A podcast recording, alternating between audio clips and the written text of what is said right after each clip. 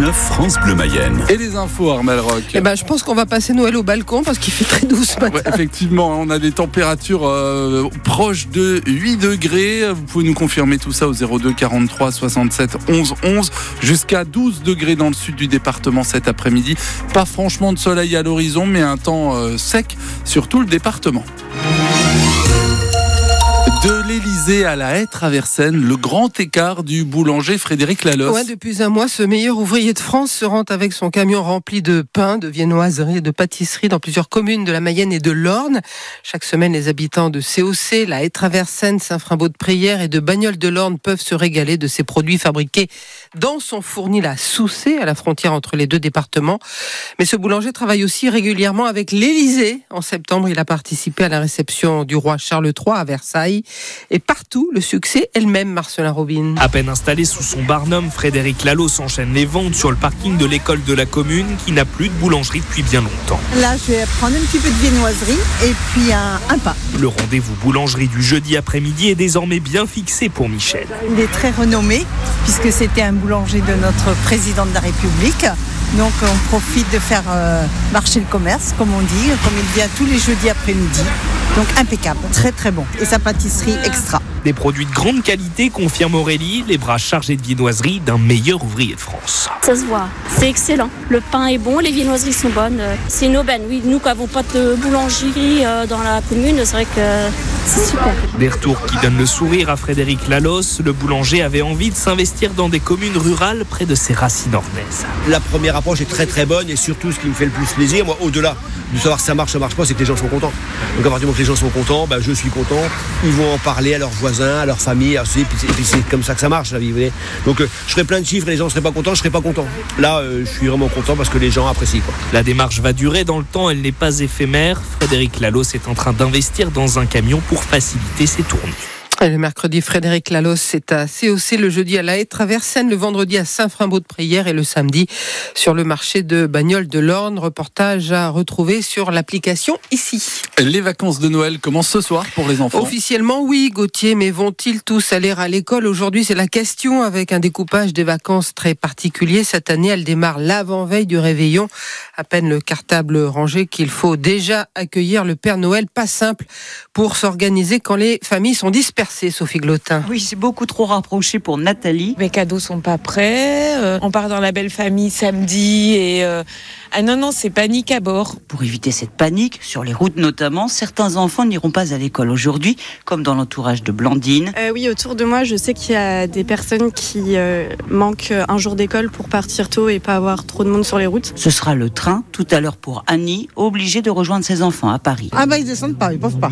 Donc vous montez. C'est moi qui. Il y a de la famille de l'autre côté, ils sont nombreux, ils peuvent pas. Mais ces vacances à l'avant-veille du réveillon de Noël font aussi des heureux. Ah oui, moi ça m'arrange. Brigitte n'entendra pas ses enfants répéter à longueur de journée. C'est quand qu'il passe le Père Noël? Le Père Noël arrive tout de suite. Tout le monde est content. Au final, c'est pas plus mal. Au moins ça c'est fait. Robert apprécie lui aussi ses vacances jusqu'au 8 janvier. Le retraité reçoit ses petits-enfants installés en Charente-Maritime. Avant, les enfants, euh, quand on faisait le réveillon du 31, eh ben, ils avaient 15 jours de repos pour reprendre l'école le 2 ou le 3. Ils vont pouvoir rester un petit peu plus longtemps. euh, C'est génial, super. Voilà, des grands-parents heureux, plus que deux jours avant le passage du Père Noël. Et vous savez quoi? Il va s'arrêter d'abord chez nous, le Père Noël en chair et en os, ce matin sur France Bleu Mayenne et sur France 3 Pays de la Loire. On va pouvoir le voir et pas seulement l'écouter. Ce sera à 8h moins le quart. Est-ce que vous avez une demande particulière à lui faire? Profitez-en, 02 43 67 11 11. Appelez-nous et venez discuter avec le Père Noël tout à l'heure à 8h moins 10. Des vélos en location dans les gares des Pays de la Loire. Le conseil régional vote ce matin un plan vélo que sa présidente Christelle Morancé présente comme une révolution. Alors que les TER sont aujourd'hui saturés de bicyclettes, la région a imaginé des solutions comme la création d'un service de location dans une trentaine de gares d'ici à 2025. Pour Roch Brancourt, vice-président au transport, la location est la meilleure solution à grande échelle. En fait, on peut encore un petit peu augmenter les capacités d'accueil de vélos dans les trains ou même dans les autocars mais on sait que ça suffira pas par rapport à la progression de l'utilisation du vélo.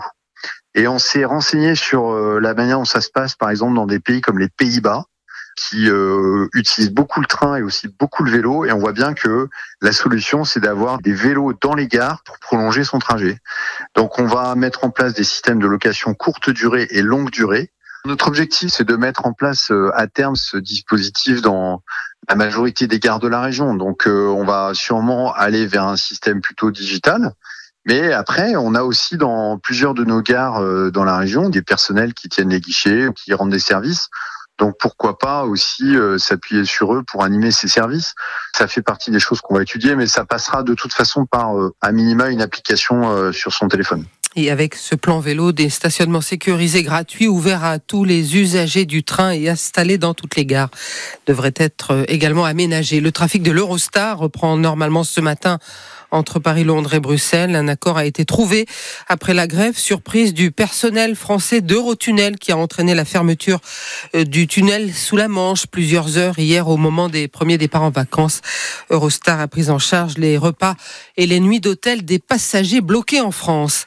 À Prague, 14 personnes ont été tuées et 25 autres blessées, dont 10 grièvement, lors d'une fusillade dans une université. Un homme de 24 ans, vraisemblablement étudiant de l'établissement dont le corps a été retrouvé sans vie a ouvert le feu sur ses camarades. Le massacre a eu lieu en plein après-midi au cœur de la capitale tchèque.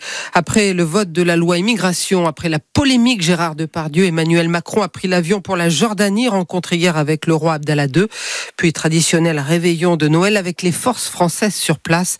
Le président a renouvelé son soutien à Kiev, même si cela nous coûte. Ce que nous faisons est déterminant pour notre sécurité future, a insisté le chef de l'État.